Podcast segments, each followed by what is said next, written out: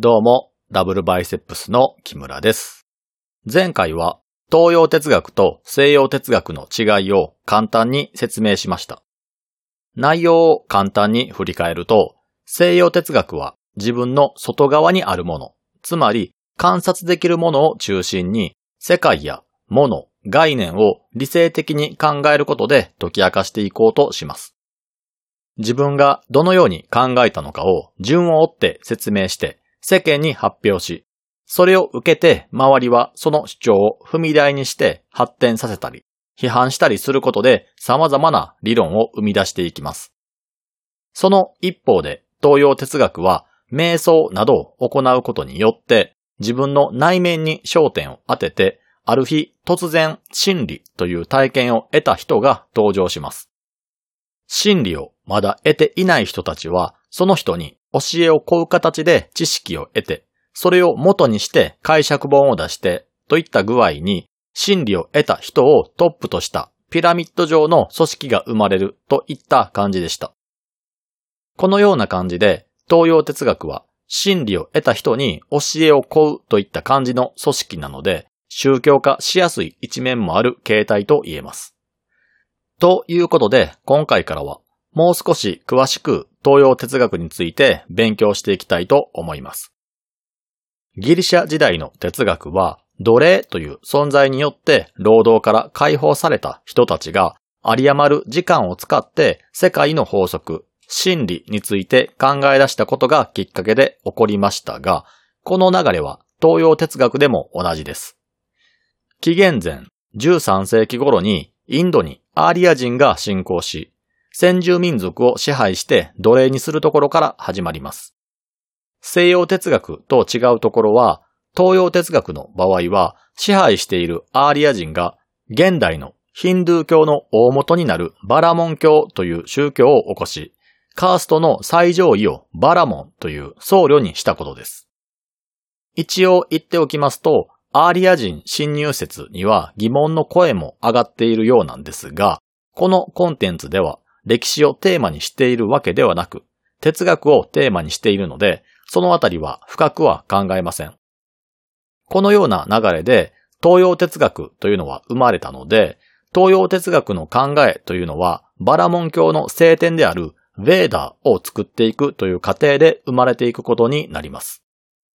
このヴェーダは宗教的な組織の手順を示すような内容のものから哲学的な内容を記してある奥義書と呼ばれるものまで4種類あり、さらに各部門がリグヴェーダ、サマーヴェーダ、ヤジュルヴェーダ、アタルバヴェーダの4種類に分かれることで 4×4 で都合16種類に分けられるようです。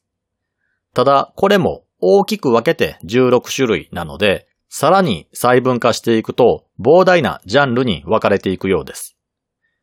夢枕漠さんという方が書いた小説でブッダが主人公になって旅をする涅槃の王というものがあるんですが、この小説の中にもヴェーダは登場するんですが、そこでは一人の人間がその人生をすべて使っても読み切れない量の書物と表現されています。東洋哲学の中でもこのようなヴェーダを元にした哲学をウパニシャット哲学というそうなんですが、この分野では最終的に凡外知尿という考え方が生まれます。この凡外知尿ですが、これがどういうものかを理解するために、一つ一つ分解して考えていくことにします。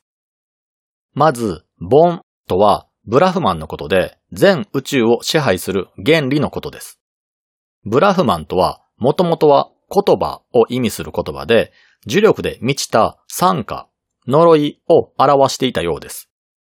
言葉というのは呪文や魔術的なものと結びつきやすいようです。先ほども紹介した夢枕漠さんの小説で映画化もされた陰陽師という作品があるんですが、そこで言葉と呪文についての関係が書かれています。例えば、あなたが男性だとして、好きな女性があなたの周りに円を書いて、私が帰ってくるまでそこから出ないでくださいね、と言ったとしましょう。こう言われた場合、多くの人はその円から出ないんじゃないでしょうか。それは言葉によって行動が縛られているとも考えられるわけで、旗から見れば魔法のようにも見えます。実際には言われた方の男性の思考としては、この程度のことを守れないようでは信用を勝ち取ることもできないし、仮に破った場合、今まで積み上げてきた信用を失うかもしれない。ただ、円の外に出ないという程度の頼みであれば、聞き入れた方が良いという計算が働いてのことなんでしょうけれども、結果的に起こった現象だけを見てみれば、女性が言葉を発して男性がその通りに動いたと見ることができるわけです。これを利用して相手がこちらの提示する条件を聞きやすい状態を作り出すという方法や技術にしてしまえば、現代で言うところの交渉術といったものに変わります。そして、この女性が円を書いて戻ってくるまでの条件を、円を祭壇などに置き換えて戻ってくるまでという条件を何らかの儀式に置き換えた場合、魔法や呪術のように神秘的なものに置き換わります。ブラフマンというのは、これらの言葉に内在する神秘的な力という意味に徐々に変わっていったようです。そしてまた、ウパニシャット哲学では、瞑想によって異なる二つのものを一つのものへと同一視するといった試みが頻繁に行われます。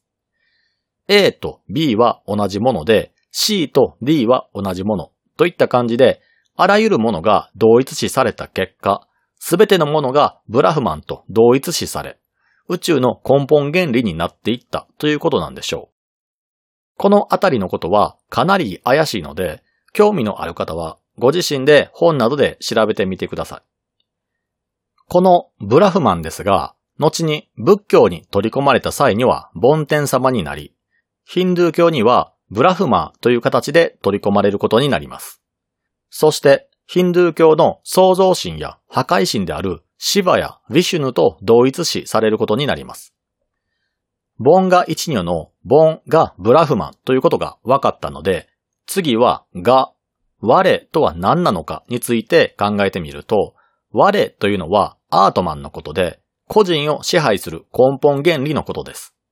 つまりは、みんながそれぞれ持っている私という概念のことです。残りの一女とは、この二つのものは同じ一つのものという意味で、つまり、ボンガ一女とは、宇宙を支配する原理と個人を支配する原理は同じものだという説です。先ほども言いましたが、ウパニシャット哲学では、二つの異質のものを瞑想によって同一視するという試みが行われているので、その一環として生まれたのが、ボンガイチニョということでしょう。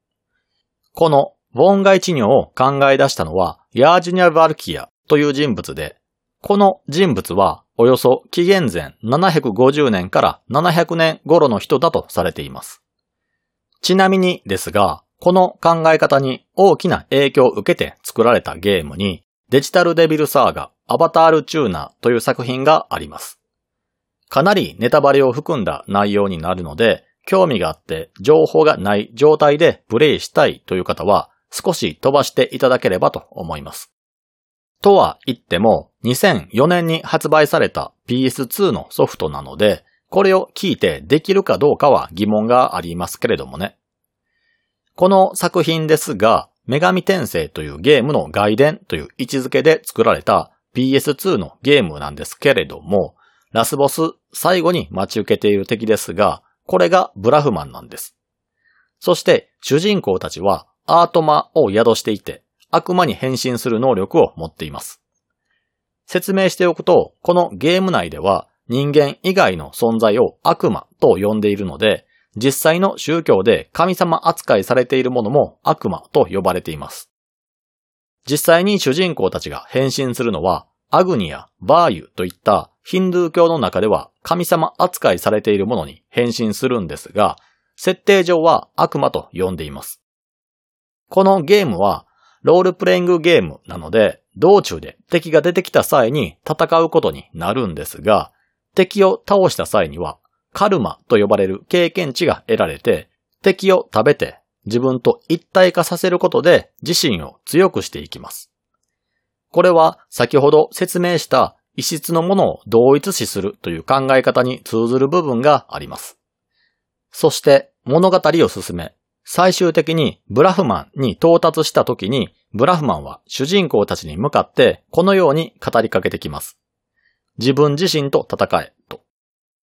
しかし、実際に面と向かって戦うのは自分自身でも、その分身でもなく、ブラフマンと戦うんです。これは宇宙の根本原理であるブラフマンと個人であるアートマが同じという凡外知女の考え方と言えます。もう少しこのゲームについて話していくと、このゲームの面白いところは、あらゆるものを循環によって説明していくところなんです。循環とはどういうことなのかというと、例えば、この現実世界では水が循環していますよね。海に溜まっている大量の水は太陽のエネルギーによって蒸発し、空気中に溶け込みながら上層へと登っていき、雲となって漂います。この雲は様々なきっかけによって雨となって地上に降り注ぎ、人の飲み水になったり、植物の糧となったり、地上に落ちて地下水になったり、川に流れ込んだり、あるいはそのまま海に落ちたりするわけですが、流れを追っていくと最終的には海に戻りますよね。これが水の循環で最終的には一箇所に集まります。これを人や世界に置き換えるとどうなるのかというのがこのゲームの面白いところで、このゲームでは今私たちが住んでいる世界は情報の循環によって構成されていると考えています。先ほどの水の循環で言えば、海とはカオスで、あらゆるものが融合した世界で、その情報が雲のようになり、あるきっかけによって雨のように大地に降り注ぎます。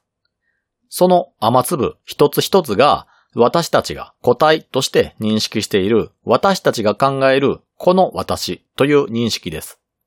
つまり、この世界観の中では物心がついて死ぬまでの間というのは雨粒が誕生してから地上に落ちるまでの間ということになるわけです。この人生の中で人は様々な情報を受け取るわけですけれども、この情報のことをカルマと呼びます。先ほども言いましたけれども、このゲーム内では敵を倒すとそれを自身に取り込み一体化します。そうして成長するのですが、ゲームということで分かりやすい数値に変換されるわけですが、それがカルマで、一定値以上貯めることでキャラクターを成長させることができます。このカルマは漢字で書くと GO という漢字になります。GO 以外に技とも読みますが、他人もしくは先人が持つカルマである GO を何らかの形で授かることによって自身の情報量を引き上げて成長していくわけですけれども、この Go を授かるという行為を漢字2文字で表すと授業になります。学校などで受ける授業ですね。こうした観点から見ると、授業というのは物事を暗記するといったことではなく、自分自身では到達できなかった、または考えもよらなかった情報を得ることによって自分自身の考え方をアップグレードするものとも考えられます。話を戻すと、それぞれの個体は一生を終えると、つまり雨粒の例で例えると、上空で作られた雨粒が地面に落ちると、自分自身の自我を保つことができなくなります。例えば、洗面器に水を入れて、その中にめがけて水を一滴だけ垂らして落とした場合、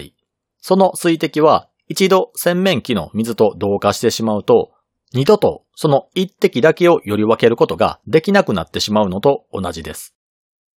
自分という自我を保っていられるのは、意識が体の中に押し込められている間だけです。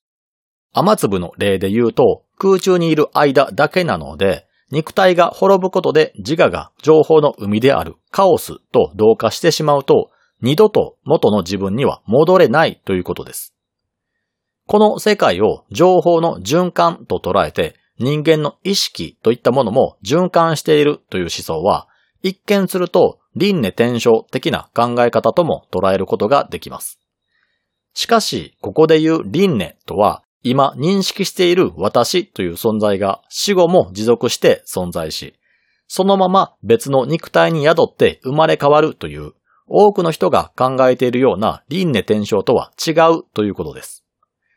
私という自我を持った状態で別の答えに乗り移るのではなく、死んでしまった段階で自分の意識はカオスの中へと取り込まれてしまうので、そこで個人という概念は消えてなくなります。一度情報というカオスの海の中に放り込まれて溶け合った後に、そのカオスの一部が取り出されて、人間一人分の魂が新たに生み出されるということなので、新たに生成された魂には、もともと自分を構成していたものの一部は混ざっているかもしれないけれども、そのままの私という存在が生まれ変わるわけではないということです。この考え方で言うと、私という存在の元をたどると、あらゆるものが融合したカオスだということになります。そして、すべてのものがそのカオスから生まれて、一時期だけ個体として切り離されるわけですけれども、最終的には再びすべてのものと融合することになります。次に、再び個体として私が誕生する際には、前に存在していた私というものも含むすべてのものが混ざり合ったカオスの一部から別の私という存在が切り離されて誕生するわけです。これは私という存在とカオスという存在は同じものだという考え方もできますよね。誤解のないように言っておきますけれども、この考え方はヒンドゥー教の考えがそうだと言っているんではなく、このゲームでの解釈がそうだと言っているだけなので注意してください。他には結構人気のある漫画作品でアニメ化もされた鋼の錬金術師という作品があります。この作品の中には頻繁にあるワードが出てくるんです。それは善は一、一は善という言葉で、すべてのものは一つであり、一つのものはすべてであるというものです。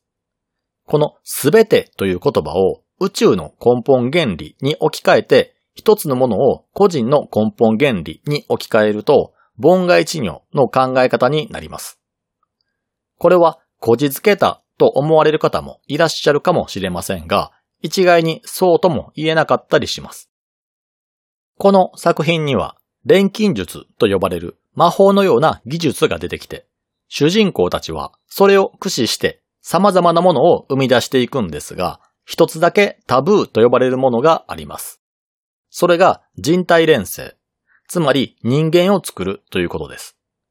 この漫画の世界での錬金術は理論によって魔法陣を構築して、連成に必要な材料を揃えることで様々なものを作ることができるという設定です。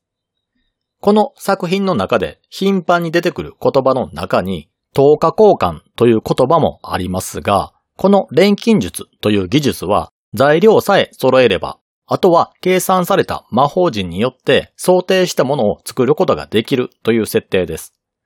つまり、この物語の中では、無から有を作り出すことは不可能なんですが、最終的に連成されるものの原材料さえ揃っていれば、それを元にして、あらゆるものを連成することが可能というわけです。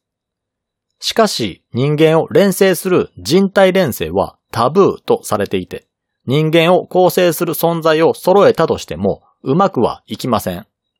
そして、タブーを犯してしまうと、自分自身の中に存在する真理の扉の前に連れて行かれることになるんです。その真理の扉の先には、この世のあらゆる知識、つまり宇宙を貫くただ一つの法則、真理があります。この扉さえ開けば真理を得ることができるのですが、扉の鍵として自分の体の一部を差し出さなければなりません。つまり、ここでも情報と見合った価値のあるものとの等価交換が行われているということです。この描写からもわかる通り、この世のあらゆるものを貫く究極の知識を守っている真理の扉は自分自身の中にあって、その扉の先には真理があるんです。この真理は宇宙の根本原理と言えるものですが、それは個人の中に存在するんです。つまり、宇宙の真理と個人は同一のもので、これは作品の中にたびたび出てくる言葉である善は一、一は善という言葉に変えていくわけです。これは、凡が一如の考え方と似た考え方とも言えないでしょうか。この作品は、先ほど紹介したゲームのように昔のものではなく、連載もここ数年で終わった比較的新しい作品ですし、人気も高かったので、現在でも本屋で揃えることができると思いますので、興味がある方は読んでみてください。で、前回の放送でも少し触れたんですけれども、東洋哲学では知識による理解ではなく、体験によって理解をしなければなりません。つまり、凡外知尿という考え、人間の根本原理と宇宙の根本原理とが同一のものだというのを知識ではなく体験として知ることが重要になってくるようなんです。ということで今回は凡外知尿という考え方を軽く説明してきたわけですが、次回からはより理解をするためにも凡外知尿のが、つまり私という存在とはどういうものなのかということについて考えていこうと思います。それでは皆さん、さようなら。